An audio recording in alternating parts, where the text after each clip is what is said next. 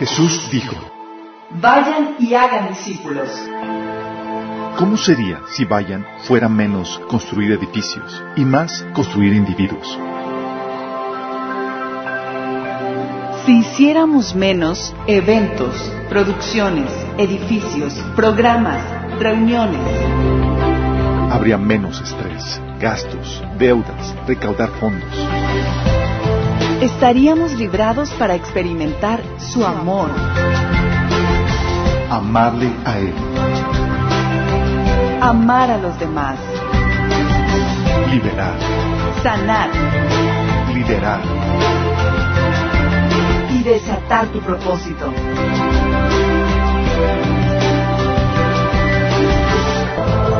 Esto es discipulado. Esto es la iglesia.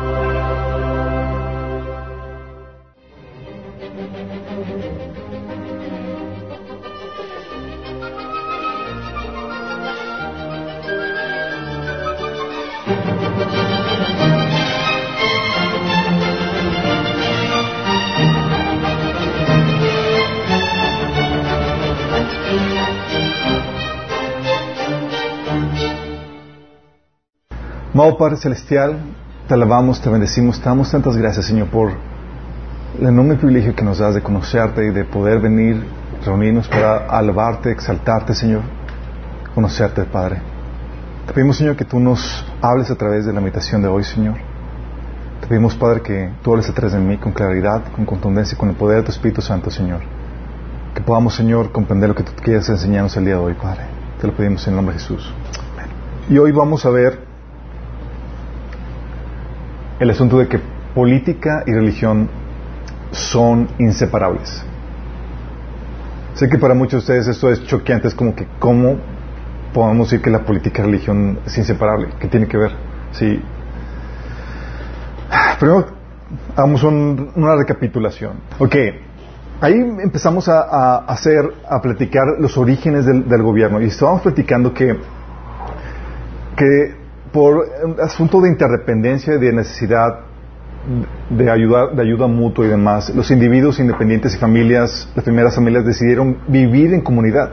Habíamos platicado que, que eh, tenemos eh, poder limitado y habilidades limitadas, lo que hace que nos tengamos que especializar forzosamente en alguna tarea, en un oficio, y que dependamos de otra gente para poder eh, llevar a cabo o salir adelante en- en esta vida.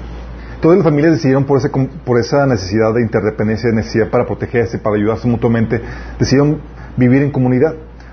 Pero para vivir en comunidad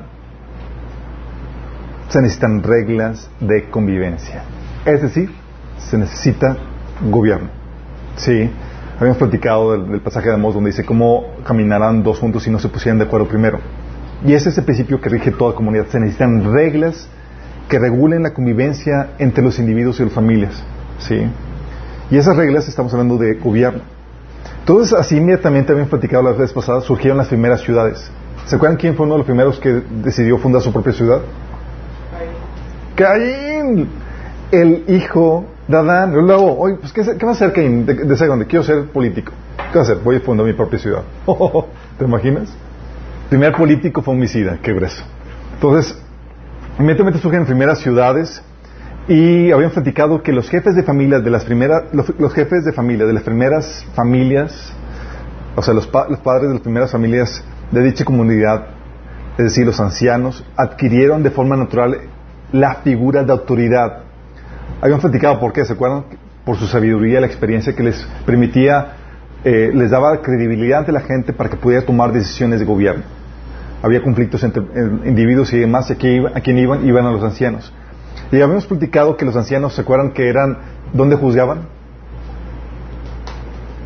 No se acuerdan, ok. En las puertas de la ciudad habían platicado, se se- sentaban las puertas de la ciudad y ellos legalizaban procesos, juzgaban con, eh, eh, litigios y daban, eh, sancionaban castigos. Han platicado eso. Una pregunta que nos hizo una hermana la vez pasada decían, oye, entonces los jóvenes estábamos exen- exentos, así como que con ansias de, de gobernar la hermanita. Eh, sí, estaban exentos. en pocas palabras. Pero no siempre. Generalmente sí, pero había excepciones. Pues la edad, aunque típicamente es un reflejo de la experiencia y la sabiduría, no siempre es así. Hay jóvenes, como algunos que están aquí, que son, eh, que por su temor a Dios y, la inspiración que Dios les ha dado en su vida, reflejan una sabiduría no propia de su edad, no normal. Tienes el caso, por ejemplo, un caso joven muy sabio, ¿quién era? Jesús. Salomón. Sí, Salomón. ¿Y quién más? Timoteo. Al punto que le decía Pablo a Timoteo, hey, no dejes que nadie te menosprecie. ¿Sí? Eh, de hecho, hay un pasaje en la Biblia que dice en Salmo 119, 100, hablando de esta sabiduría que puedes adquirir en tu juventud, dice, estoy, hasta, hasta soy más sabio que los ancianos, porque he obedecido tus mandamientos. dice, más sabio que los ancianos, ¿por qué? Porque por los mandamientos, los mandamientos de Dios te dan sabiduría. De hecho, ¿se acuerdan en la, en la, discusión que tenía Eliud con, digo, Job con los, con los, con sus amigos? Un joven se apareció ahí con ellos escuchando toda la discusión y dice este joven, Eliud, hijo de Baraquel, el busita, dijo, yo soy joven y ustedes ancianos, por eso me contuve de decirles lo que pienso. Me dije, los que tienen más edad deben hablar porque la sabiduría viene con los años. Sin embargo, hay un espíritu dentro de las personas, el aliento de Todopoderoso en ellas, que las hace inteligentes. No siempre los ancianos son sabios. A veces las personas de edad no, no comprenden la justicia. ¿Mm? ¿Qué eso?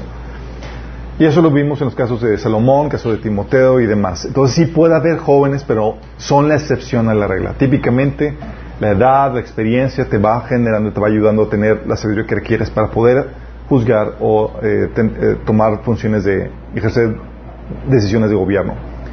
Entonces los gobiernos así empezaron a surgir y los diferentes gobiernos surgieron de forma natural por tres barreras naturales que la Biblia enseña. Tres barreras naturales. Primera, la distancia.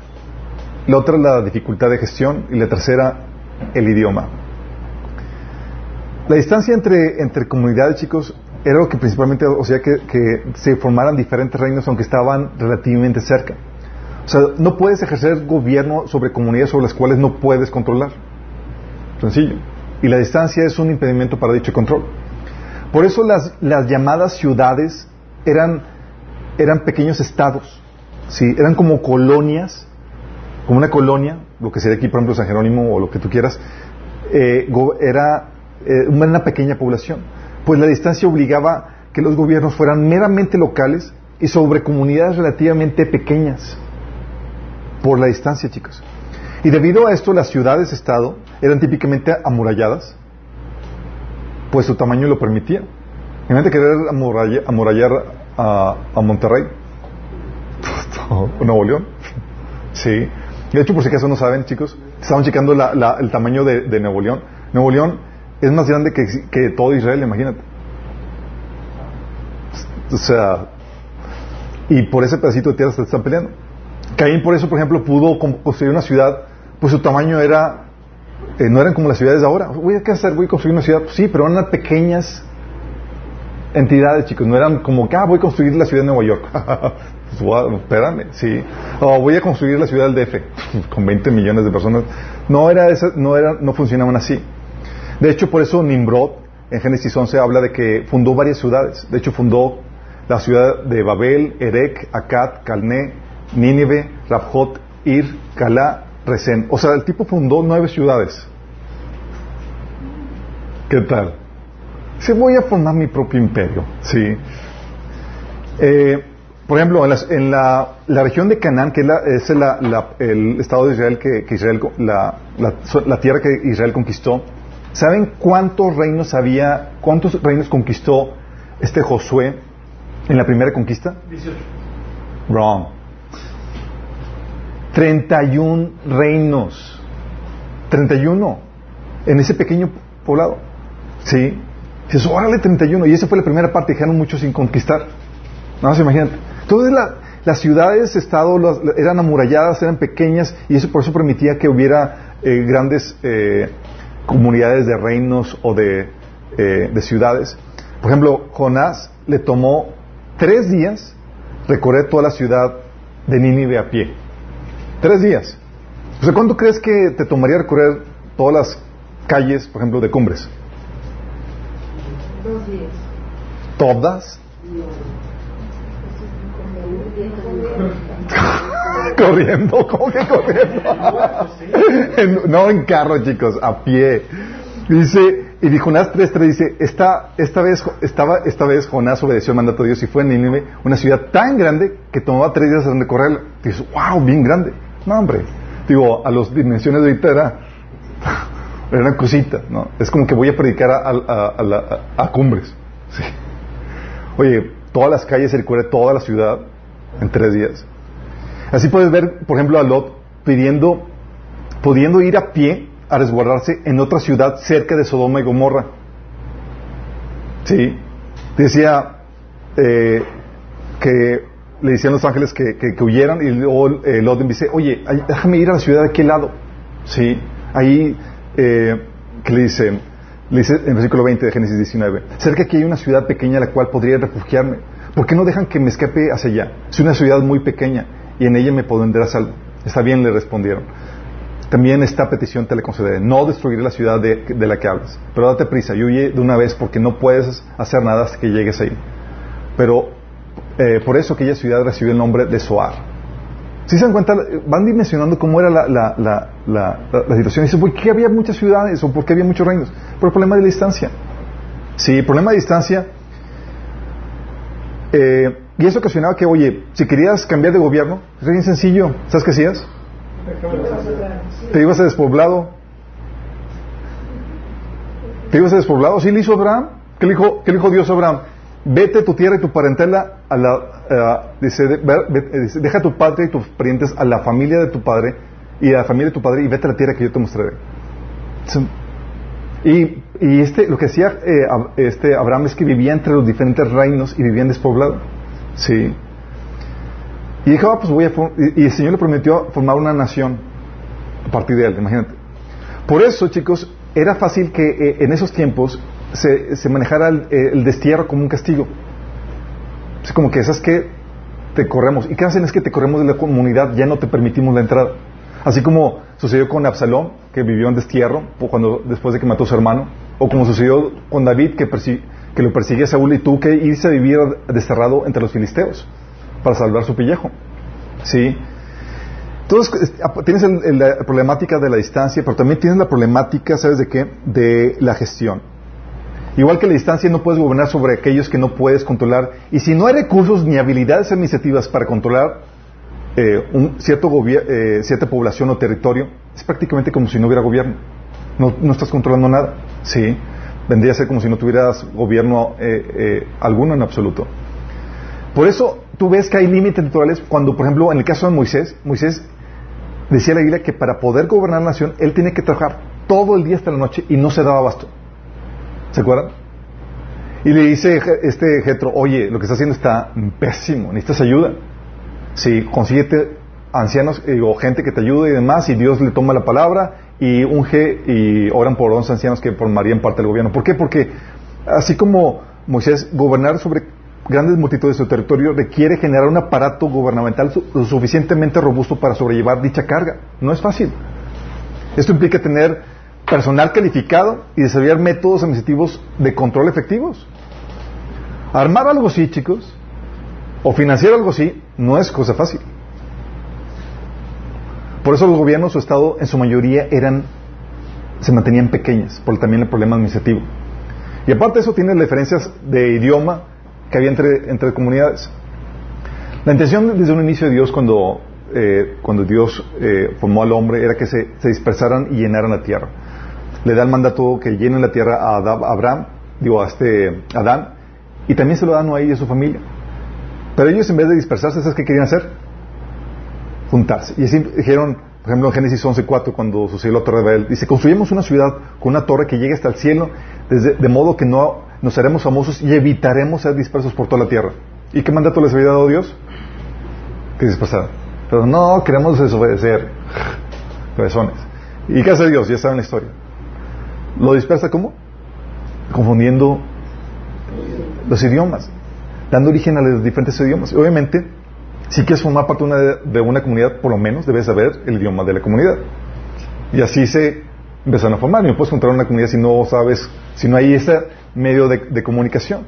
Entonces, así se formaron diferentes naciones con diferentes reinos, ciudades, no solo por la barrera de distancia, sino del lenguaje que Dios puso.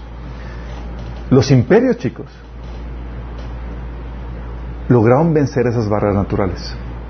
Sí. Conforme se perfeccionaron las habilidades administrativas para la gestión de grandes territorios, conforme se estructuró el lenguaje de cada nación como para poder ser aprendido o enseñado, y conforme se perfeccionó las vías de comunicación, creando vías marítimas o terrestres, se lograron vencer las barreras naturales para dar lugar a los imperios, como el imperio de Babilonia, el imperio persa, el imperio griego, el imperio romano, que lograban conquistar y administrar grandes territorios, grandes extensiones de territorio y naciones. Sí. Obviamente ahorita estamos en una etapa en nuestra, en nuestra sociedad donde las barreras de idioma, de comunicación eh, y de gestión están ya derribadas. Estamos listos para que se pueda formar fácilmente un gobierno mundial. Sí. Eso también te indica cómo está la situación. Antes había así barreras naturales de, de, de distancia y demás.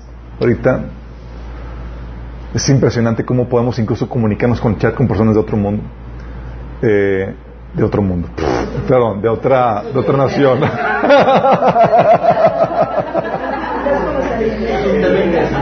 Es un término interesante. Muy bien, chicos, muy bien. Ya captaron. Fue un chiste de... A ver.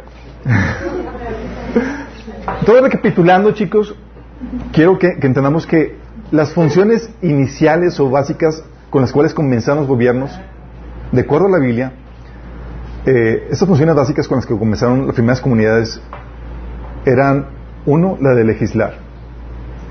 Es decir, establecer las reglas de convivencia entre individuos, grupos y familias, así como dar legalidad a trámites o transacciones. A eso me oye, vamos a tener que, vamos a vivir juntos, ok, vamos a tener que poner reglas. Sí. Sin esas reglas, la convivencia es imposible.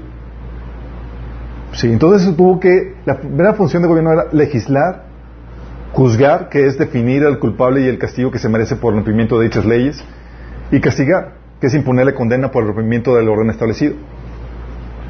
Eran las, funciones básicas, chicos. Lo que hacían los ancianos eran legislaban, juzgaban, castigaban. Obviamente, eventualmente se desarrollaron otras funciones que no noté aquí, pero se desarrollaron otras funciones como la de proteger, que era dirigir los esfuerzos militares para proteger a la comunidad de invasión extranjera. Sí. De hecho, esto típicamente lo hacían los, no lo hacían los ancianos. ¿Sabes quién lo hacían? Los jóvenes. Sí, los ancianos, no lo hacían los ancianos, sino los reyes o el príncipe o el caudillo que los ancianos nombraban. Combinaban la sabiduría de los ancianos con la fuerza y la destreza de la juventud. Sí, por eso, por ejemplo, en, um, en jueces 11 del 4 al 7 al 6 dice, eh, así que entonces los amonitas comenzaron a hacer guerra contra Israel. Así cuando los amonitas atacaron, los ancianos de Galad mandaron a buscar a Jefté. Jefté era un joven revoltoso, que tenía toda la fuerza para poder armar un ejército. Dice, fueron, mandaron a buscar a Jefté a la tierra de Tob y le dijeron, ven y sé nuestro comandante, ayúdenos a pelear contra los amonitas. Porque era típicamente lo, que hacían, así como también los ancianos nombraron a David para que, hiciera para que dirigiera los esfuerzos de Israel contra las, naciones vecinas. De hecho, eh, la Biblia menciona que esa era una era función típica de los reyes. No eran como que estadistas que se, que se quedaban en el, en el palacio sentados sin hacer nada. Era, eres rey, se espera a ti que dirige los ejércitos. Sí. Por eso en el 2 Samuel 11.1 dice, en la primavera, que era la época en que los reyes salían de campaña, David mandó a Joab con la guardia real y todo el ejército de Israel para que aniquilara a los amonitas y citara la ciudad de Rabá. Fíjate lo que dice. Era en primavera la época en que los reyes salían a campaña. Es cuando salían a pelear. ¿Quiénes? Los reyes. Se esperaba que hicieran eso. Entonces, eventualmente surgió también la función de proteger y también administrar la cosa pública. La cosa pública se refiere a todos los edificios de gobierno, así como la infraestructura de uso público, como plazas, caminos, puentes y demás. Y si hubo alguien que, generó mucha infraestructura pública, ¿se acuerdan quién fue? Salomón. Pues para, para conseguir infraestructura rica, eh, infraestructura eh, se requiere Sí, y él edificó palacios, templos, eh, equipo de guerra con carros, escudos, espadas, caballos, caballerizas, flotas de barcos, o sea, lo que quisiera. Sí. Ah, y aparte tuvo mil mujeres. Digo, como un plus. No, y esa no era la cosa pública, sí, era privada. Entonces, esa era la función del gobierno, pero básicamente esas tres, legislar, juzgar, castigar. Y es aquí donde dices, oye, ¿y qué tiene que ver la religión con, con, el gobierno? ¿No lo intuyen? Eh, Que los ancianos pidieran religión, de, pues, pidieran eh, dirección. ¿Y el rey? El rey, el rey es La tesis de, de, de, la, de la predicación de hoy, chicos, es que el gobierno necesita de la religión para poder funcionar.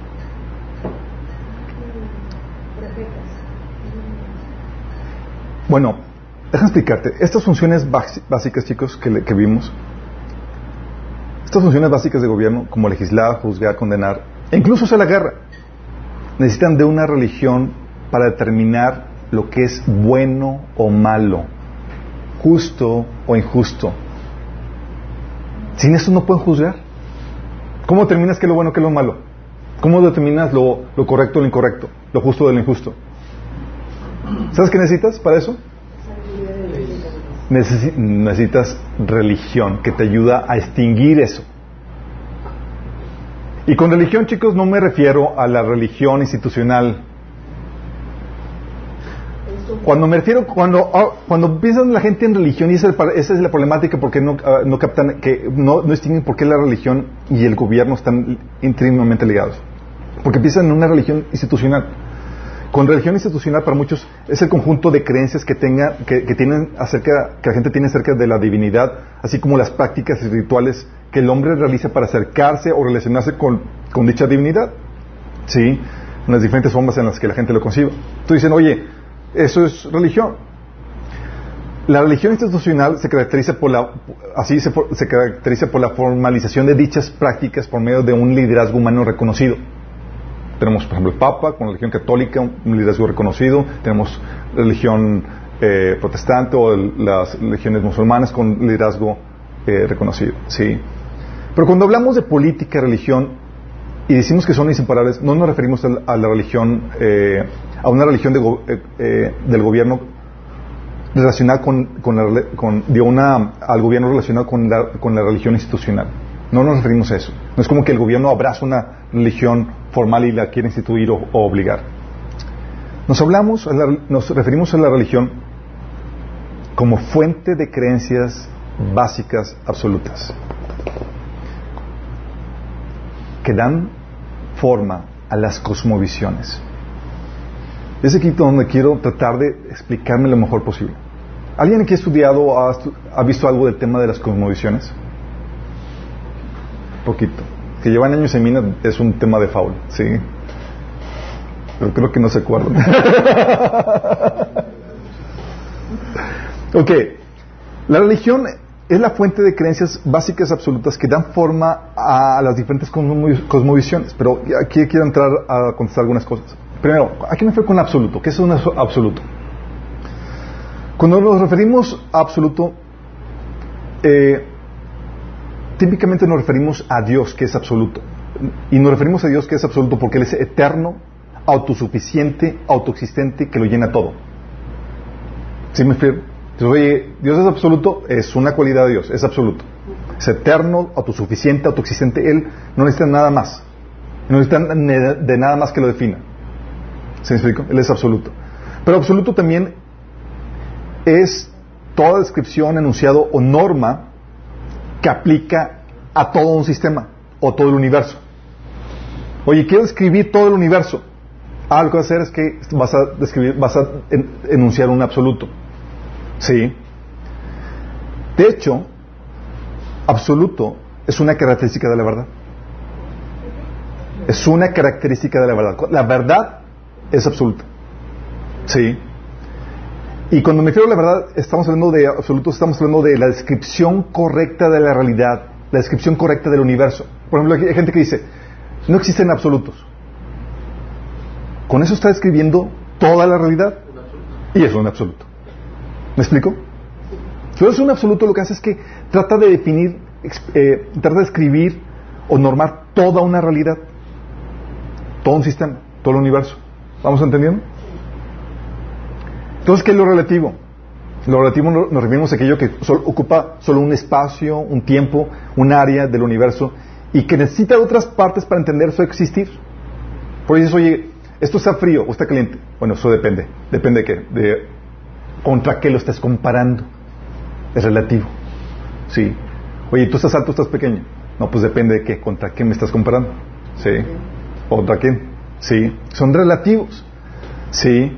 Eh, por eso también nos referimos a, esas, descripciones que pueden ser ambas, correctas e incorrectas, dependiendo del contexto del que se describe o de la posición del observador. Es lo que escribió este eh, Newton, digo Newton, este Einstein, hablando de que la, la, eh, la teoría de relatividad, anunciando que en el, ámbito científico, dependiendo del punto de, vista que lo estés viendo, puede ser cierto, verdadero o falso. Sí, entonces, pero el absoluto es describe y norma toda, es una norma y es una descripción que regula toda la realidad, todo un universo. ¿Sí? Y los absolutos tienen una función. Sirven como principio rector que define y norma la realidad. Son los marcos de referencia que usamos para ordenar todas las partes relativas. Oye, en dentro de la creación de Dios todo lo que hizo es relativo, sí, pero requieres de absolutos para poder ordenarlos, saber cómo encajan unos con otros. Es decir, los absolutos dan forma a las diferentes cosmovisiones.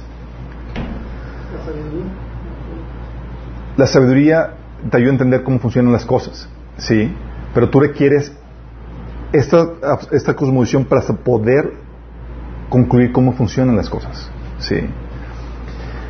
Entonces, las cosmovisiones, chicos, es la derivación lógica de estas creencias absolutas que nos da la religión. Es decir, la cosmovisión es una ideología basada en premisas absolutas que usamos para interpretar la vida y emitir juicios de valor como lo bueno, lo malo, lo justo, lo injusto. ¿sí? Cuando hablamos de cosmovisión, entonces hablamos de viene la palabra cosmo, que significa eh, es la creación o es el todo, y visión, que es la forma en la que interpretas o la forma en que, en que ves o describes ese cosmos, ese todo. ¿Sí? Es decir, es esa descripción de la realidad sobre la cual trabajas. Y si te das cuenta, por ejemplo, dentro de para darte una idea de esto, dentro del ámbito del cristiano, el cristiano, dentro de su concepción de la realidad, está consciente que existe un mundo físico, pero un mundo espiritual que interactúa con un mundo físico, ¿cierto? Pero para el humanista ateo solamente existe el mundo físico. Entonces, obviamente, de acuerdo con su visión, ve un problema y va a atacarlo solamente con aspectos meramente físicos. Sí, oye, estoy deprimido, un problema químico que tienes ahí. Sí. El cristiano aborda eso y desde su cosmovisión dice, ah, puede ser un problema, asunto espiritual también. Sí. Eh, por eso la cosmovisión, chicos, es, como el software que, la computadora requiere para trabajar. El ser humano necesita una cosmovisión para poderse conducir en esta vida, saber qué, cómo aborda la vida teniendo una imagen de cómo funciona, cómo es esa realidad sobre la cual uno se conduce. Y la pregunta que me dicen algunos, oye, entonces, ¿por qué, ¿por qué dices que esos absolutos los provee la religión? Lo provee la religión, chicos, porque, o existen dentro de la religión porque es objeto de estudio y de culto. Los absolutos se extienden siempre de la, de, la divinidad, se desprende de Dios. Entonces, cuando hablamos de absolutos, es objeto de estudio de, la religión y es el objeto de culto. Sí. Y esos absolutos son premisas que forzosamente se tienen que aceptar por fe porque no salen del ámbito de la ciencia. Si sabes que la ciencia está muy limitada. La ciencia está limitada a fenómenos universales y repetibles a placer, porque tienes que eh, comprobar que funcionan por medio de una experimentación constante. Oye, no funciona la siguiente, en la siguiente experimentación, ah, pues no, entonces no es, no es así como tú lo escribiste. Sí. Se requiere de, depende de fenómenos universales y repetibles a placer. Cuando se salen de eso, entra ámbitos, se entra, entras a ámbitos de filosofía y religión. Por eso, chicos, cuando esos absolutos que se, tienen que aceptar por fe, y por eso cambias de religión cuando cambias de creencias. ¿Sí? Y la religión, chicos, provee las premisas básicas que dan forma a toda cosmovisión. ¿Qué premisas básicas? A ver si las anoté aquí. Así, definición. ¿Qué es la realidad? ¿Cómo defines el universo? ¿Cómo se compone? Todo ser humano tiene una cosmovisión que define cómo es, la realidad, cómo, cómo se define el universo. Origen. ¿De dónde viene todo? ¿Cómo llegamos aquí? La cosmovisión también te dice cuál es el propósito o el ideal a fin de buscar o alcanzar. Oye, ¿a dónde se dirige todo? ¿Cuál es el propósito? ¿Cuál es el, el ideal a alcanzar? Eso también te lo da la cosmovisión. ¿Sí? Y la cuestión moral. ¿Cómo deben ser las cosas? ¿Cómo se deben de ordenar? ¿Sí? Eso, estos son los elementos que produce, eh, eh, que definen una cosmovisión y las creencias absolutas que proveen esto lo provee la religión. ¿Sí? Y eso tiene implicaciones para el gobierno. ¿En qué sentido? Las premisas religiosas, chicos, que dan forma a tu, a tu cosmovisión, determinan el orden que estableces. Es decir, determinan tu forma de la forma de gobierno de una sociedad. Lo bueno y lo malo lo va a definir, lo va a determinar la cosmovisión que has aceptado, que tienes, por la cual estás trabajando. Sí. Por eso para otras culturas contra la cosmovisión, por ejemplo la, musulmana, la pedofilia no es, no es mal, de hecho se casan con menores de edad. Sí. Y hay muchos aspectos que difieren de uno del otro y es que no es malo y lo legislan como normal y la ley no lo prohíbe. ¿Por qué no lo prohíbe? Porque es correcto. ¿De en base a qué? A su cosmovisión que, lo que le dio forma a su religión. ¿Sí? Ellos definen lo, así definen lo bueno, lo malo, lo justo, lo injusto, lo correcto, lo incorrecto, los derechos y obligaciones, incluso la jerarquía de cosas que determina la gravedad, por ejemplo, de delitos, de recompensas, de castigos. ¿Qué tanto te mereces? Por ejemplo, el mundo musulmán, si tú rechazas la fe, ¿cuál es la condena? La muerte. Y aquí si rechazas el mundo occidental, una religión, o si rechazas alguna creencia, ¿qué te mereces? Nada, bye. ¿Por qué varía una condena y otra y la gravedad por, por eso? Por la cosmovisión, chicos, que regula o que define la, la forma de gobierno. ¿Sí? Y a veces asumimos que todos tenemos la misma definición de bueno y malo y nada que ver. ¿Sí? Por ejemplo, ahorita estamos en una lucha porque decimos, es malo que le enseñen a los niños pequeños la cuestión sexual. Y ahorita están queriendo enseñar, enseñarles a los niños desde kinder la cuestión sexual. ¿Sí? Y nosotros como cristianos decimos, está mal. Y los humanistas dicen, así debe ser. ¿Y por qué? Es una diferencia de cosmovisiones, es un conflicto de religiones, chicos. ¿Sí? Y también establece el ideal a seguir. ¿A qué me con el ideal a seguir? Me refiero a cuál es la meta, la aspiración, por ejemplo, del musulmán, es establecer el, el, gobierno musulmán en toda la tierra. ¿Sí? Para el, socialismo, la cosmovisión socialista la eliminación, de, la eliminación de toda clase social, la diferencia de clases, ¿sí? y la, distribu- la distribución de toda la riqueza. Y así establecen un ideal, por ejemplo, para el humanismo, el ideal a seguir es que el ser humano se convierta en dioses por medio de la mutación genética, ¿sí? La- de la eh, biogenética eh, y, del, y del avance tecnológico. del transhumanismo, exactamente. Esto es lo que, esas son las implicaciones, chicos. Por eso dices, oye, el gobierno no tiene nada que ver con la religión. Wrong. ¿Dónde crees que saca el gobierno el paradigma para poder legislar? Para determinar lo bueno y lo malo. Para determinar lo justo y lo injusto. De la religión. De la religión, ¿te imaginas? Pero no la religión institucional como te comenté. En la religión como proveedor de absolutos que definen la cosmovisión. Vamos aquí, ¿me estoy dando a entender, chicos? La parte más compleja. ¿Ok? ¿Listos para dar un salto más profundo? Diseño original, chicos. En el diseño original, déjame explicarte. Esto, esto tiene cosas muy tremendas porque vas a entender cómo opera, cómo, cómo opera el mundo espiritual sobre el mundo físico. ¿Y cómo eres controlado por huestes, por huestes espirituales? ¿Quieres saber cómo? Bueno, explicarte. En el diseño original, Dios era el proveedor exclusivo de absolutos. Y cuando hablo de absolutos, hablo de la verdad que describe toda la realidad. Que te dice cómo funciona la realidad. ¿Vamos? Era dentro, estaba dentro de las prerrogativas exclusivas de Dios. Él la de proveer esos absolutos. ¿Sí? Y déjame explicarte por qué. Mira, fuimos creados a la imagen de Dios, dice la Biblia. ¿Sí o no? ¿Eso significa que, que, eh, que tú puedes crear igual que Él? No, entonces no fuimos creados completamente a la imagen y semejanza de Dios. Nada más tenemos una resemblanza. Sí. Y dentro de esta, de esta comparación, chicos, Génesis 3, versículo 4, 7 y 22, dicen, cuando estaba tentando la serpiente a Eva, le dice, no morirán, respondiendo a la serpiente a la mujer. Dios sabe que en cuanto coman del fruto, se les abrirá los ojos y serán como Dios con el conocimiento del bien y del mal. Ok. ¿Adán y Eva tenían conocimiento del bien y del mal? No. Dice en versículo 7, entonces comió, comieron, dice, y les fueron abiertos los ojos de ambos y conocieron que estaban desnudos. Entonces, les, se les abrieron los ojos. Dices, bueno, ¿habrá mentido la serpiente? No, realmente, ¿qué tan cierto es verdad? ¿Qué, qué tan cierto era esto? En versículo 22 al 23 dice, dijo Dios, miren, los seres humanos se han vuelto como nosotros con conocimiento del bien y del mal. O sea, antes no eran así. O sea, no eran personas morales antes de, que comieran el fruto, por ejemplo. No conocían lo bueno de lo malo. Génesis 3, del 22 al 23. O sea, no sabían, por ejemplo, que estaban mal o que estaban haciendo.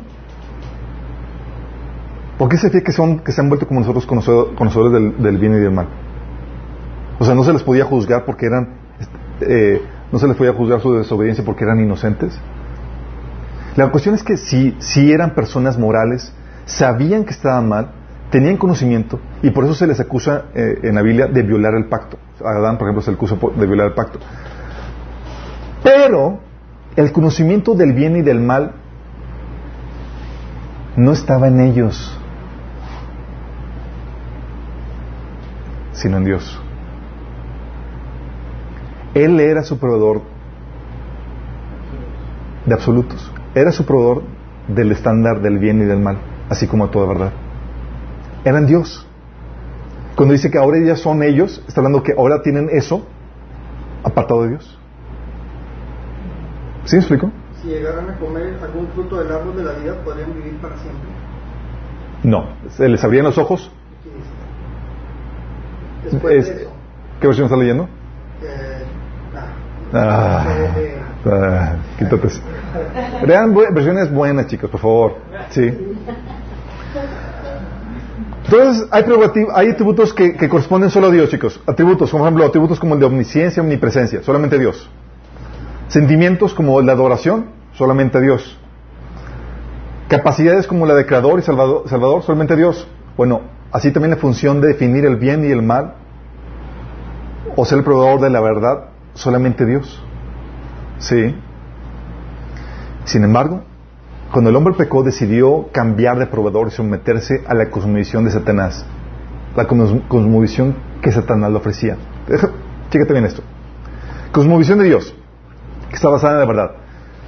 Dice, le dijo a Eva, a la serpiente, Dios nos ha dicho, no coman de ese árbol ni lo toquen, de lo contrario morirán. Esta pequeña frase que dice aquí, Está bien profundo, chicos. Primero, te da una descripción de la realidad. Te dice, si comes, va a haber una consecuencia. ¿Cuál es la consecuencia? Van a, vas a morir. Te está diciendo, así funciona la realidad. ¿Sí? Ellos podían experimentar con eso. Tenían que aceptarlo por fe. Dios le estaba dando la descripción de cómo funciona la realidad. Comes ese fruto, va a haber muerte. ¿Sí? Y luego le da, Dios en este pasaje, en esta frase, también les está dando la norma moral. Le está diciendo, no coman. ¿Vas entendiendo? Le está dando, le está, describiendo la realidad y le está dando una norma de acuerdo a esa realidad. Y le está también dando un ideal. ¿Cuál es el ideal que le está dando? Vive y mantente unido a mí.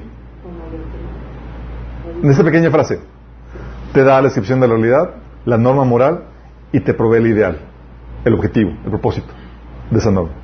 El ideal, vive, mantente unido a mí. Si nota cómo la definición de la realidad, aunado con ese ideal, produce como consecuencia el orden moral. Como sé que vas a morir y mi ideal es que vivas, te ordeno que no comas. ¿Todos entendiendo? Entonces, la norma moral, chicos, viene de esa definición de cómo opera la realidad y de ese ideal, de ese propósito. ¿Vamos entendiendo? Qué complejo. ¿Lo llega Satanás? ¿Y qué crees que cambia? Cambia la cosmovisión. La serpiente le dijo, la serpiente le dijo a mujer, no es cierto, no van a morir sino que cuando coman de su fruto que sus ojos se les abrirán y serán como Dios. ¿Va? ¿Qué le está diciendo el enemigo? Le está dando una descripción de cómo funciona la realidad falsa. Le está diciendo, si comes, no va a pasar nada, no vas a morir. ¿Vas entendiendo? Le está dando una descripción de la realidad falsa. Y le está dando un ideal incorrecto. Le está poniendo como ideal, serán como dioses conocedores del bien y del mal. Le cambia del ideal de Dios de vive y permanece conmigo al ideal de sé tu Dios y conocedor del bien y del mal. Y como consecuencia de ese estándar moral, pues no voy a morir y voy a ser, como Dios. Entonces sí podemos comer. ¿Vas viendo la diferencia? Y Adán y Eva fueron confrontados, ¿sabes con qué? Con la realidad. Comieron y ¿qué pasó? Murieron. Porque la cosmovisión correcta, chicos, encaja perfectamente con la realidad y produce vida. La cosmovisión incorrecta siempre se da de golpes con la cruda realidad. ¿Me explico? Gente que dice, ah, es que si yo decido vivir una vida promiscua sin, sin tener, tener relaciones como yo quiero, no va a pasar nada. Ja, ja, ja. Esa es una cosmovisión del enemigo que dice, no vas a morir. Y Dios te dice, guarda este mandamiento. Sí, para que vivas. Y los que lo fallan empiezan a tener las problemáticas. Por eso las enfermedades venéreas están al por mayor. Ahorita más del 50, tienes probabilidades más del 50% de contraer una enfermedad venérea si tienes sexo fuera de matrimonio, imagínate. Una moneda al, al Sí. Por esa situación, chicos. Porque cambias la cosmovisión y cambias el ideal y cambias la norma que sigues. ¿Vamos entendiendo? Bueno, el hombre inevitablemente se tiene que someter a alguien para algún proveedor de absolutos.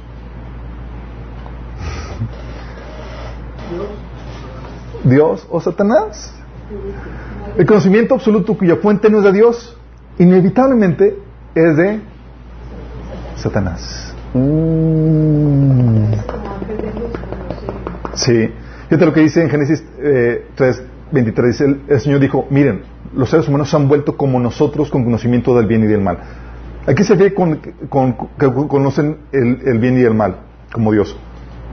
Que el conocimiento del bien y del mal ahora está en ellos, no en Dios. Es decir, ahora, ahora están ellos eh, de forma independiente de, de, Dios. Ahora son ellos los que determinan lo que está bueno y lo que está malo. Nada más que existe un detalle. El orden y la definición de lo bueno y lo malo que el hombre establece separado de Dios siempre haya su inspiración en el reino de las tinieblas. Siempre haya su inspiración en el reino de las tinieblas. Todo orden que se, que se contraponga al de, al de Dios viene a ser del enemigo. Pero te está bien bonito. Por ejemplo, la tesis cristiana es confía en el Señor con todo tu corazón y no dependas de tu propio entendimiento. Busque su voluntad en todo lo que hagas. Proverbios 3 de 5 a 6. Es decir, no confíes en ti, confía en Dios. ¿Sabes cuál es la tesis satánica?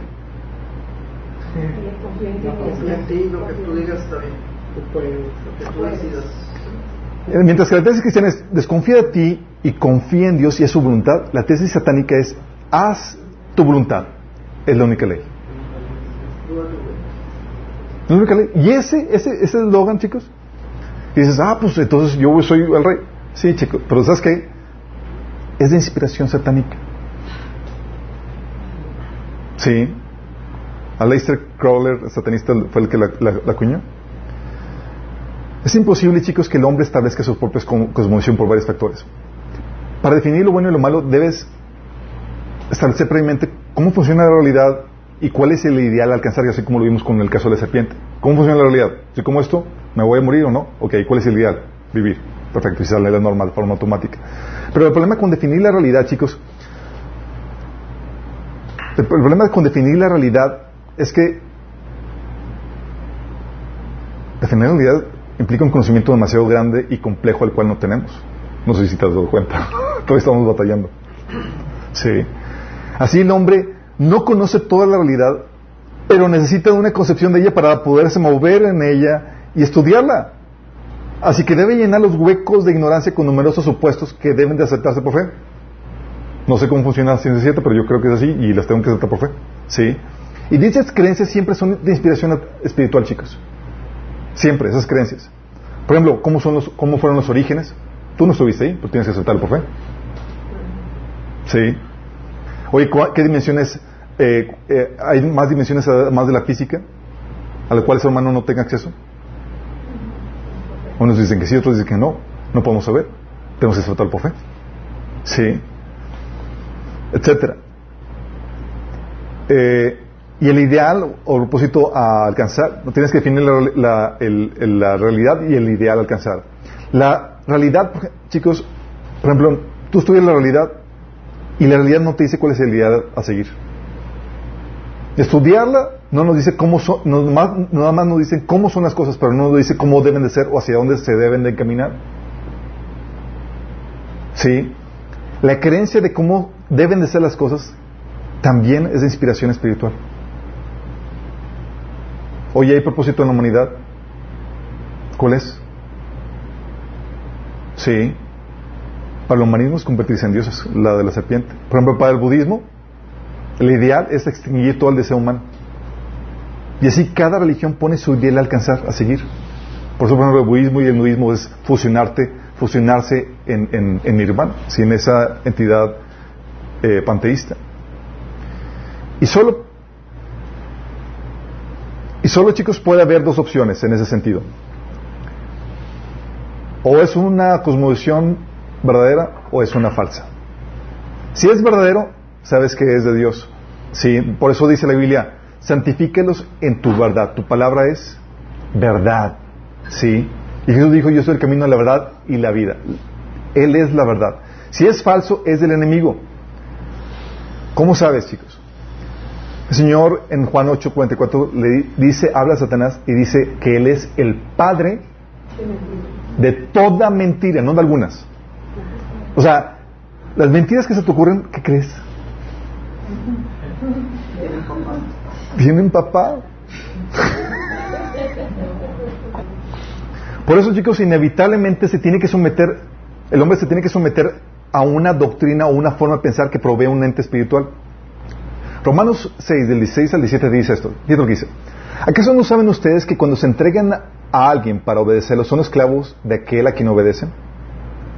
Claro que lo son. Ya sea el pecado que lleva a la muerte o la obediencia que lleva a la justicia. O sea, estás haciendo, no hay, no hay de otra. Eres esclavo. O del pecado o de justicia. Sí. Y creo que fijan que, que esclavo. Y lo dice Pablo. Pero gracias a Dios que aunque antes eran esclavos del pecado, ya se han sometido de corazón a la enseñanza que les fue transmitida. Enseñanza o doctrina que les fue, que les fue transmitida.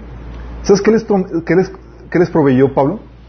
Una enseñanza, una doctrina que les redefinió la cosmovisión. Ya no se sometían a la cosmovisión del enemigo, ahora se sometían a la de Dios. Por eso Pablo atacaba el asunto de la, de la doctrina y la enseñanza porque define tu cosmovisión.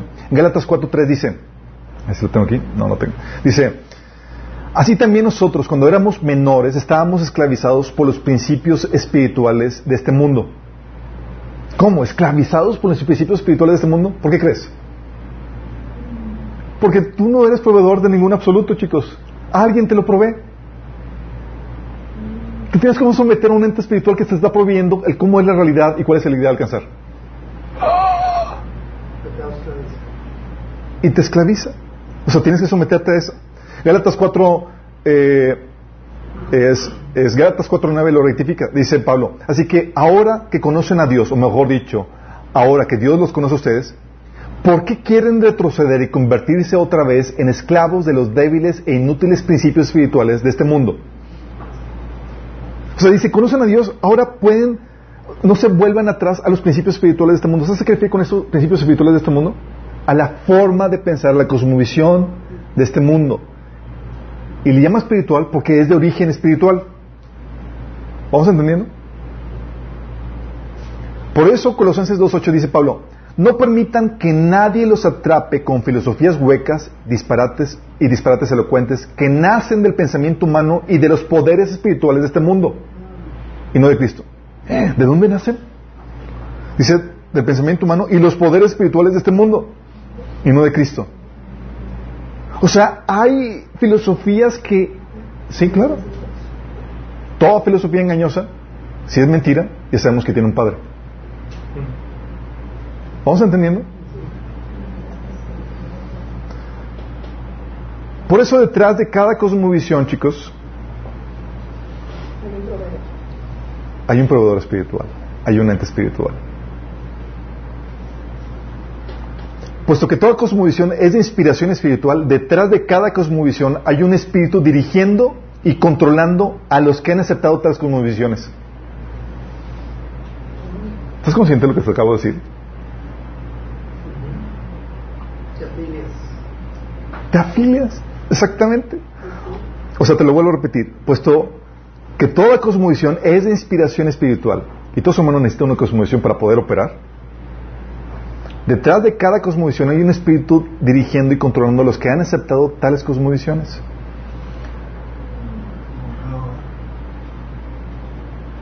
Tenemos la cosmovisión cristiana. ¿Qué espíritu es el que la define? El espíritu de la verdad. ¿Quién es el Espíritu Santo? Justamente Jesús le llama en Juan 14, 17 el espíritu de verdad, distinguiéndolo de el de la mentira. Y las cosmovisiones de este mundo, del enemigo, le llama el espíritu de este mundo. ¿Por qué le llaman espíritu de este mundo? Porque es el que con su doctrina, con su cosmovisión, manipule, controla o da forma a este mundo. Juan 14:30, Juan 16:11 se refiere a Satanás como el príncipe de este mundo. ¿Y cómo gobierna ese príncipe? Definiendo tu forma de pensar.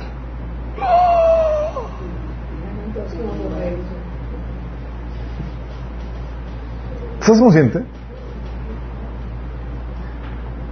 Las como dice Efesios 1 del 1 al 2 dice, en otro tiempo ustedes estaban muertos en, en, sus transgresiones y pecados con los cuales andaban conforme a los poderes de este mundo. Dice que estabas muerto en tus pecados y transgresiones conforme a qué? A los poderes de este mundo. ¿Qué, poderes se refiere? A los poderes espirituales de maldad, chicos. Decía que conforme a ellos, ¿por qué conforme a ellos? Porque ellos se estaban dirigiendo con qué? Con tu forma de pensar. Dice, se conducían según el gobierno, el que, según el que gobierna las tinieblas según el Espíritu que ahora ejerce su poder en los que viven en desobediencia. ¿Cómo ejerce su poder? Definiendo su forma de pensar, su cosmovisión.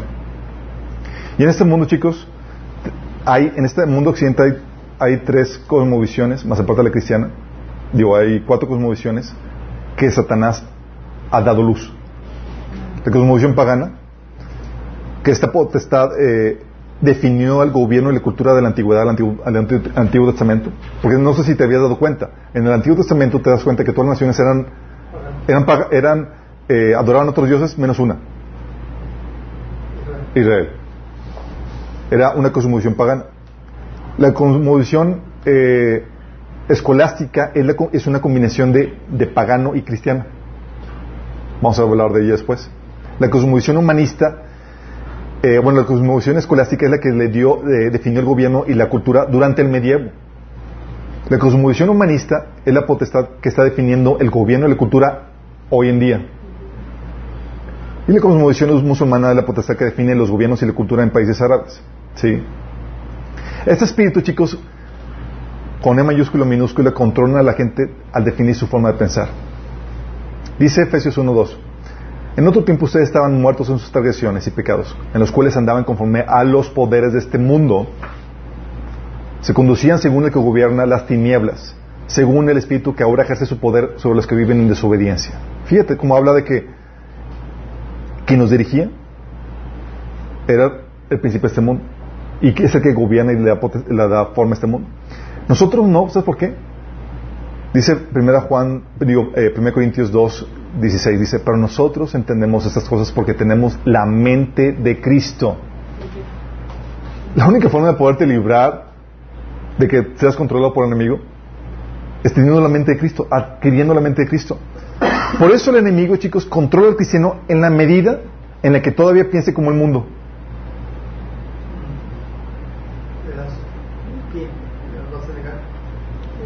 ¿Quién controla cuando, si, si todavía tienes una forma de pensar mundana, ¿sabes quién controla tu vida?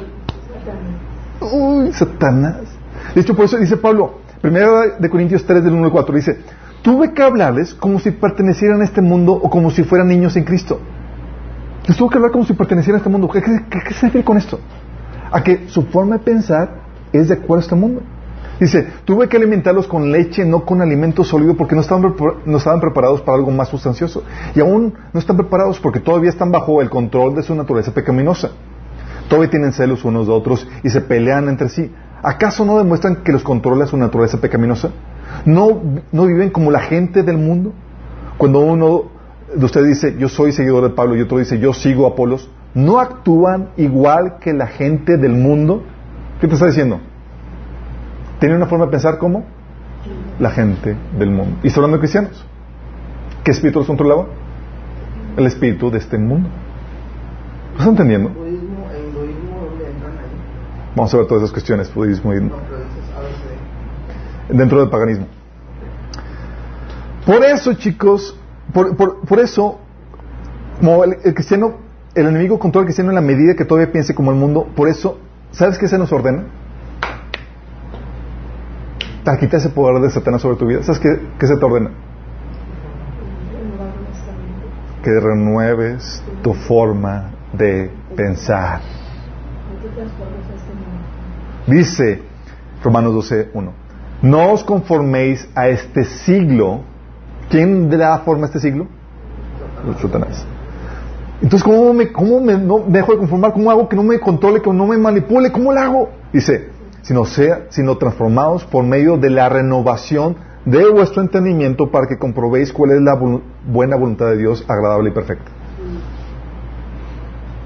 ¿Sí te das cuenta?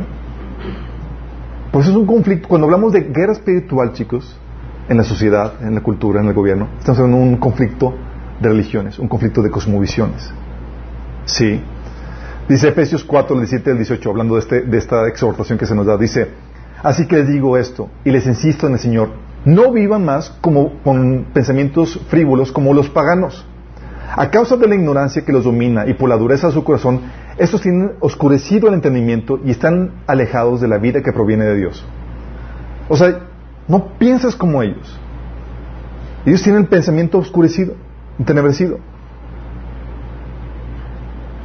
Si piensas como ellos, te controla, ¿no el Espíritu de Dios? Sino espíritu este mundo. Por eso se reprende a los cristianos, chicos. En Colosenses 2, 20 al 23, fíjate lo que dice Pablo. Dice, si con Cristo ustedes ya han muerto a los principios de este mundo, fíjate que ya sabemos a qué se refiere con los principios de este mundo. Se refiere a esa cosmovisión, a esa forma de pensar que Satanás impone a la gente de este mundo. Si, por eso, si con Cristo ustedes ya están muertos a los principios de este mundo, ¿por qué como si todavía pertenecieran al mundo se someten a preceptos tales como no tomes con tus manos, no pruebes, no toques? Esos preceptos basados en reglas, enseñanzas humanas, se refieren a cosas que van a desaparecer con el uso. Tienen sin duda apariencia de sabiduría con su afectada piedad, falsa humildad y severo trato del cuerpo, pero de nada sirven frente a los apetitos de la naturaleza pecaminosa. Fíjate, este pasaje está, muy profundo porque te dice, los principios de este mundo, la forma de pensar de este mundo, te lleva a legislar, a sacar normas. Que Pablo dice aquí, no sirven para nada. ¿Por qué? Porque tu cosmovisión, la forma en que ves el mundo, siempre va a traer una definición de lo que es bueno y lo mal, una definición del orden moral. Y aquí Pablo está echándole carro al orden moral del mundo. Te está diciendo que no comas tal comida, que no hagas esto y lo otro, que cosas que, que Dios permite. ¿Sí me explico? Por eso muchos cristianos, en ese sentido, chicos, son de reprender. ¿Sabes por qué? Porque abordamos diferentes aspectos de la vida bajo una cosmovisión contaminada por el mundo. Y ejercemos la familia bajo un paradigma del mundo. Ejercemos nuestro negocio bajo un paradigma del mundo. Y en esta temática, muchos cristianos entran a la política con una cosmovisión contaminada por el mundo. Y dime tú, ¿crees que van a poder hacer un cambio? Y los cristianos son, Señor, pon un cristiano en el gobierno. Y Señor pone un y por manipulaciones nuestras ponemos un cristiano en el gobierno. Y resulta que el tipo, porque no ha renovado su mente, opera igual que la gente de este mundo. ¿Vamos entendiendo? Es debido a esto que tenemos las diferentes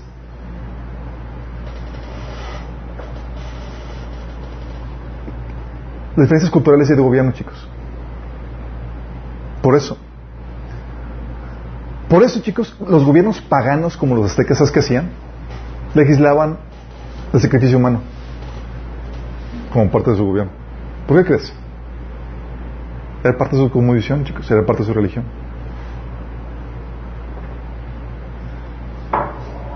Por eso los gobiernos paganos en los tiempos bíblicos permitían y legislaban, sancionaban como correcto el sacrificio de, bebés a Moloch. Sacrificaban a los bebés y nadie se, se rasgaba las vestiduras, chicos. Era lo normal. Sí. Por eso, gobiernos humanistas, como los de hoy, legislan como correcto el aborto. Y en Estados Unidos están queriendo legislar para que, para que sea aborto hasta minutos antes del nacimiento. ¿Por qué? ¿Por qué hacen eso? Su cosmovisión. ¿Quién crees que lo está controlando? Por eso tienes gobiernos, por ejemplo, en los tiempos bíblicos como el de Babilonia, ordenando el culto a una estatua. ¿Por qué crees? Su cosmovisión era lo correcto de acuerdo a su cosmovisión. Por eso también tenemos a gobiernos musulmanes permitiendo, por ejemplo, la pedofilia que les había comentado, que es el matrimonio y las relaciones con menores de edad, ¿sí? O quitando todo derecho a, o libertad a la mujer. Si sabes que las mujeres ahí no pueden manejar solas, no, pueden mostrar su rostro, no pueden hacer muchas cosas. ¿Sabes por qué? Porque de acuerdo a su cosmovisión, ese es el orden normal para esa sociedad. ¿Me explico? Por eso tenemos a gobiernos fascistas que ordenaban la muerte a todo judío. Para ellos, en su cosmovisión de alemanes y con la ideología que logró sembrar Hitler, la, raza aria era la, perfecta, la que debía dominar sobre los demás. Y los demás deberían ser extinguidas y los judíos eran menos que humanos. Y en esa cosmovisión había, se conocía como el espacio vital, tenían que extenderse y conquistar otras naciones porque tenían que tener un espacio vital. Es su cosmovisión, chicos, sus creencias llevaron a hacer eso. Por eso en gobiernos humanistas están sancionando como correcto el matrimonio homosexual. ¿Qué cosmovisión que se está gobernando? Sí.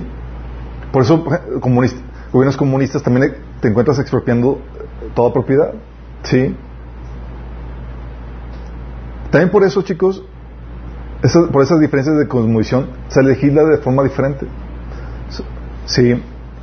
Vamos a sancionar, de forma diferente derechos, obligaciones, lo permitido y lo prohibido, de acuerdo a la cosmovisión, a la religión que cada persona tenga o, comunidad tenga. Porque lo interesante de las cosmovisiones, chicos, es que nunca son individuales. ¿Sí sabías?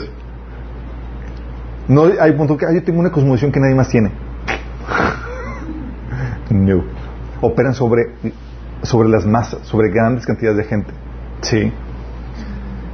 Por eso va, eh, por esas diferentes condiciones se va a sancionar de forma diferente los derechos, obligaciones, lo permitido de lo, prohibido. También se va a definir aspectos de forma diferente como qué es para ti matrimonio, qué es para otra sociedad el matrimonio, cómo se define el género, el, sexo o los grupos humanos.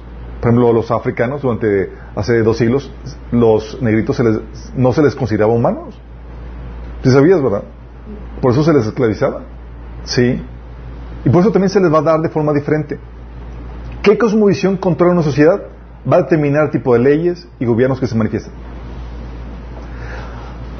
Por eso, chicos, la cosmovisión es determinada por una, como es determinada por una potestad, por un ente espiritual, es por medio de esa, de, esa forma de pensar que esa ente espiritual gobierna sobre una sociedad y da forma a esa cultura. Por eso todos encontrarán en Daniel capítulo 10 que había potestades, había principados, que, son, que eran principios espirituales, que gobernaban sobre una cultura. ¿Te acuerdas que se le apareció este ángel y le dice este ángel a, Daniel en capítulo 10? Le dice a Daniel eh, que estuvo peleando con el príncipe de Persia. Y luego que venía otro que era el príncipe de Grecia. ¿Y sabes qué, cómo gobernaban ellos, chicos? Definiendo la forma de pensar de una cultura. La cultura persia, chicos, era diferente a la griega. Y por eso legislaban diferente y operaban diferente. ¿Quién crees que gobernaba las creencias? Esos entes espirituales, chicos. ¿Vas entendiendo? órale. Por eso cuando evangelizamos o compartimos o predicamos, estamos dando una guerra espiritual directo al corazón del problema, que es un problema religioso. Por eso las sociedades van cambiando y van mutando de acuerdo a qué religión va prevaleciendo. ¿Sí? Por eso dices, oye, el gobierno están cambiando las leyes, están haciendo, están poniendo leyes anticristianas. ¿Por qué crees? Porque la cosmovisión eh, del enemigo está prevaleciendo sobre la cosmovisión cristiana. Sí. En el Antiguo Testamento, les había comentado, son estas cosmovisiones, la pagana, la escolástica, la humanista, la musulmana. Y la cristiana, chicos. Y es aquí donde dices, oye, si cada cosmovisión da lugar a un tipo de gobierno, que vamos a analizar después, ¿qué forma de gobierno dará a luz una cosmovisión cristiana? Tú haces esa pregunta y la mayoría, ni idea. No tienen ni idea de cómo debe ser un gobierno bajo una perspectiva cristiana. Porque no haya. Porque no conocen bien, la mayoría porque no conocen bien su cosmovisión. Déjame decirte, la mayoría, chicos, operan bajo una cosmovisión cristiana contaminada. Primeros años de cristianismo, por ejemplo, la, la, cosmovisión cristiana contaminada es la, es la, cosmovisión escolástica, que tiene mucho de pagano. Yo recuerdo, pasaron años de cristiano y tomé un taller de donde la persona que me estaba dando este era un expositor, era Adolfo García de la Sierra, que, eh, que traduce libros de, de, de, filosofía cristiana. Nos acabó de decir eso, de cómo hay una asunto de, que la cosmovisión cristiana, la mayoría de los cristianos, está contaminada. Y eso ocasiona que tengan, que tengamos unas formas de gobierno diferentes. ¿Sí? Y todas cuestiones, ¿cómo debe ser, chicos? Y la derivación lógica de cómo es el gobierno bajo cierta cosmovisión, la vamos a ver después. Ahorita lo importante, como que quiero cerrar, es esto.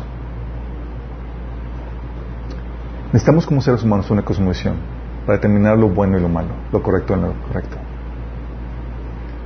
El Señor quiere llevarte a que tú puedas manifestar el gobierno de Dios, no solamente en el, área de gobierno, en todas las áreas. Ahora ya sabes por qué tenemos resultados mixtos donde no, nos funciona aquí o allá, o por qué no estamos manifestando el reino de Dios en las diferentes áreas donde ejercemos dominio. Porque tenemos cosmovisiones equivocadas. Ese fue el reclamo de Pablo. No pude tratarlos y darles alimento sólido, alimento. ¿Por qué? Porque son como niños que piensan como gente de este mundo. Y la única forma, chicos, de poder avanzar y manifestar el reino de Dios es cambiando y renovando tu forma de pensar. Eso implica estar dispuesto a dejar tus creencias por las que vienen la Biblia. Y eso cuesta. Porque a veces significa dejar tradiciones, dejar cosas y hacer incluso cosas que no nos gustan, porque hay, hay cosas que, que implican la cosmovisión cristiana que van en contra de tu naturaleza pecaminosa y eso no es agradable. Autonegarte, sacrificarte no es agradable. Pero tenemos que avanzar hacia eso, hacia esa renovación de la mente. Si no, no vamos a poder afectar las diferentes áreas y menos el gobierno. Menos el gobierno. Ahora si te das cuenta, chicos, por eso es complejo esto. dices, oye, ¿hay que orar por que Dios ponga un hijo de Dios en el gobierno? Se requiere más de eso. Se quiere mucho más de eso. Se quiere un cristiano que tenga la mentalidad de Dios, una cosmovisión no contaminada, para que pueda manifestar la forma de gobierno, la versión cristiana de gobierno. ¿Oramos? Amado Padre Celestial, Señor, damos gracias porque tú nos ayudas a entender, Señor, que nuestra forma de pensar, Señor, tiene que ver con una cosmovisión que nos, que nos inspira o Satanás o tú, Señor. Amado Padre, queremos venir delante de ti, pedirte, rogarte, Señor, que quiebres los paradigmas, las formas de pensar equivocadas, Señor, que no sé, que, van en contra de tu verdad, Señor.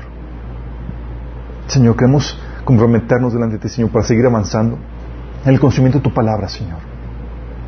No queremos, Señor, adoptar mentiras que contaminen nuestra cosmovisión, Señor. No queremos que el enemigo venga a contaminar nuestra forma de pensar de tal manera que, que estemos siendo controlados por los príncipes de este mundo, Señor.